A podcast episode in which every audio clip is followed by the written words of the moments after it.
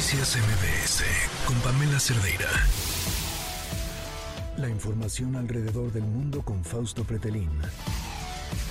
Y desde Argentina, Fausto Pretelín, ¿cómo estás?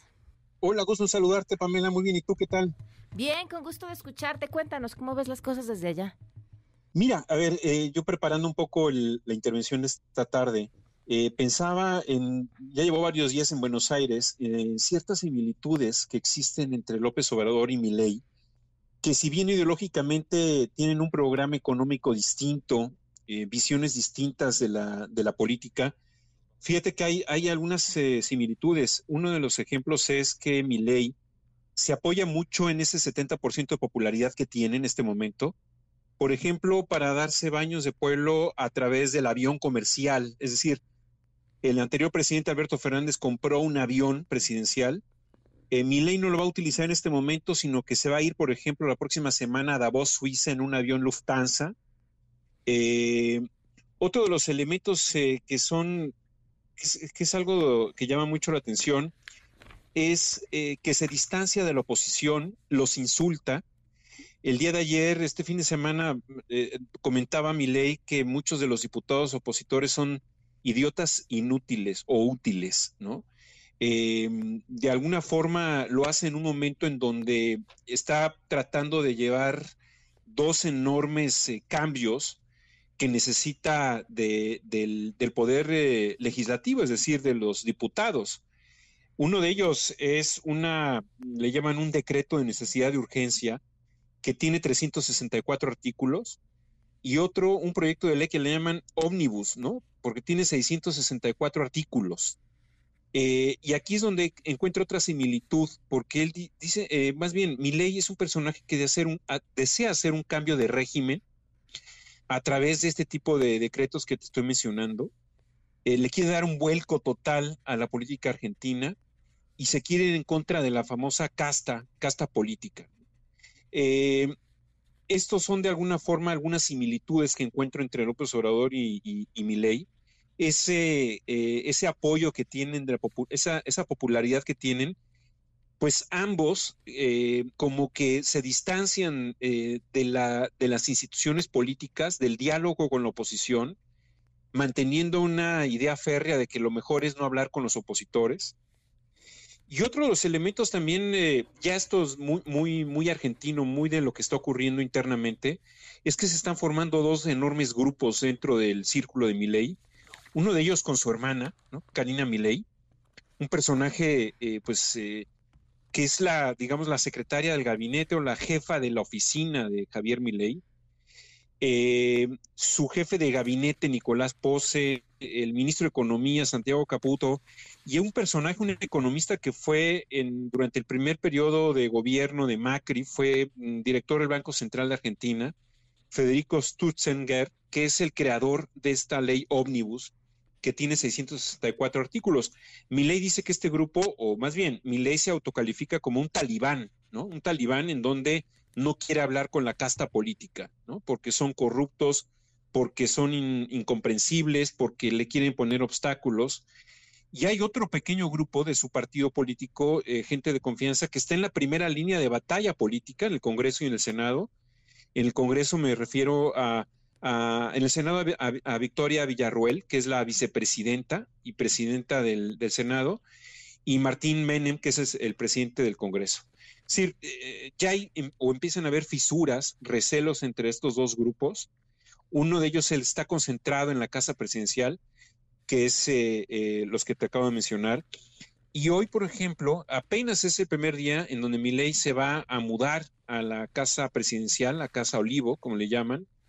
Eh, durante mucho tiempo estuvo hospedado en un hotel, despachaba en la casa Rosada y a partir de ahora, tres días a la semana, va a despachar en la casa Olivo, que es donde, donde va a vivir. Pero al final de cuentas, a lo que voy es que estos dos perfiles, por más disímbolos que parezcan, me refiero a López Obrador y Milei, tienen ciertas similitudes y todo empieza a raíz de la enorme popularidad que tienen. En este momento, Milei tiene 70%, como te mencioné, y quiere sacar a fondo, quiere sacar adelante, perdón, esta cantidad, eh, centenas de normas, de modificaciones de ley que en lugar de tratar de acercarse para negociar, lo que quiere hacer es imponerlas. Entonces, un poco lo que hizo Bukele en El Salvador, a ver si le hacen, si le hacen caso. Mañana martes será la primera ocasión en donde se van a presentar algunos de su, algunos de su, de su gabinete, algunos funcionarios en el Congreso, para explicar detenidamente estas fórmulas o estas reformas que de alguna forma, como te mencioné, quieren hacer o quiere hacer mi ley, un cambio eh, de régimen, ¿no? No es la 4T, pero sí la, sí la, sí la reforma mi ley, ¿no? Es siempre llama muchísimo la atención cómo los extremos se juntan, ¿no? Y hablar de eh, izquierdas derechas tiene más que ver con modelos económicos eh, y aún así eh, yo también coincido contigo en que tienen un montón de cosas en común. Ahora, Fausto, ¿cómo ves a la gente? Bueno, esa es la otra cara de la película o de la moneda, que es la crisis económica el mes de diciembre, al parecer, hay una o hubo una inflación alrededor del 23-24%, que es una inflación altísima. Eh, digamos que la cantidad de billetes que uno necesita aportar, pues ya no caben en la cartera y no porque uno sea millonario, sino simplemente porque eh, necesitas 100 eh, mil pesos argentinos, pues de alguna forma para que te duren durante dos o tres días, ¿no? Eh, la leche se ha incrementado de precio eh, a 700 pesos el litro cuando costaba 150, por poner un ejemplo. Eh, y esto de alguna manera están de vacaciones aquí, es verano, cuando los, cuando los menores de edad ingresen a, a las escuelas, niños, niñas, hacia el mes finales de febrero, inicio de marzo, pues se va a resentir más la crisis por el incremento de los precios la idea de, mi ley es dejar eh, de liberalizar ¿no? todos los precios, no tener ningún solo control de precios, le apuesta que crezcan las exportaciones de manera inmediata, que crezca la competitividad, pero en realidad hay muchos eh, sectores como el pesquero, por ejemplo, que si le abren el mercado y hay una enorme importación de productos, los locales se van a ver afectados. Es decir, no hay una eh, idea o un interés que tenga mi ley por hacerlo de manera moderada, sino no cree en los cambios graduales, quiere hacerlo totalmente, eh, pues hacer esta cirugía con machete y, seguramente, bueno, las familias, eh, las familias van a sufrir bastante porque en efecto eh, platicas con los taxistas, platicas con la calle, en la gente con la calle, en la calle y muchos se llevan pues las manos a la cabeza diciendo que esto en cualquier momento va a estallar la idea de mi ley es que la inflación comience a bajar hacia finales del mes de marzo, pero enero, febrero y el propio mes de marzo van a ser tres meses eh, muy complicados porque a la hora de, liberalizar la economía, pues los precios están disparando. Eh, hay en algunos restaurantes em, carestía de algunos productos, materias primas, eh, quesos, que de alguna forma los productores prefieren en este momento no venderlo para no mal En ese sentido, eh, pues eh, se van concatenando algunos de los problemas y eso da como resultado una crisis, una crisis mayúscula.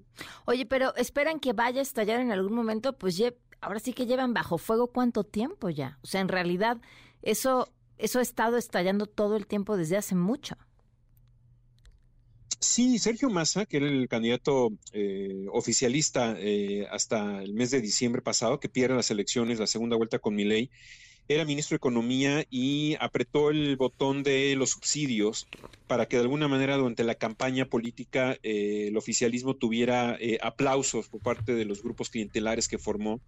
Eh, y en ese sentido, bueno, a la hora de quitar este tipo de subsidios, te pongo el ejemplo del transporte, en donde semana a semana podría estarse elevando el precio de los camiones, de los autobuses, eh, y esto sí le pega directamente a, los bolsillos de la gente, ¿no? Sí, tienes toda la razón. Son dos décadas de crisis, eh, a veces más, a veces menos, pero, el poder adquisitivo siempre puede ser la inflación es el impuesto. Sí, siempre se puede estar peor. Eh, aquí de alguna manera ya hay una, asimilación a las crisis. suena muy feo, pero se está asimilando a la gente a, a las crisis frecuentes. Y esta es una más, pero esta es de alguna manera pues la, la puerta de emergencia que la mayor parte de la población eligió eh, a través de Javier Milei. Claro. Pues Fausto, como siempre, muchas gracias. Este, ya te veremos cuando estés de vuelta. Que estés muy bien. Feliz año. Así es, nos vemos el próximo lunes. Un abrazo. Noticias MBS con Pamela Cerdeira.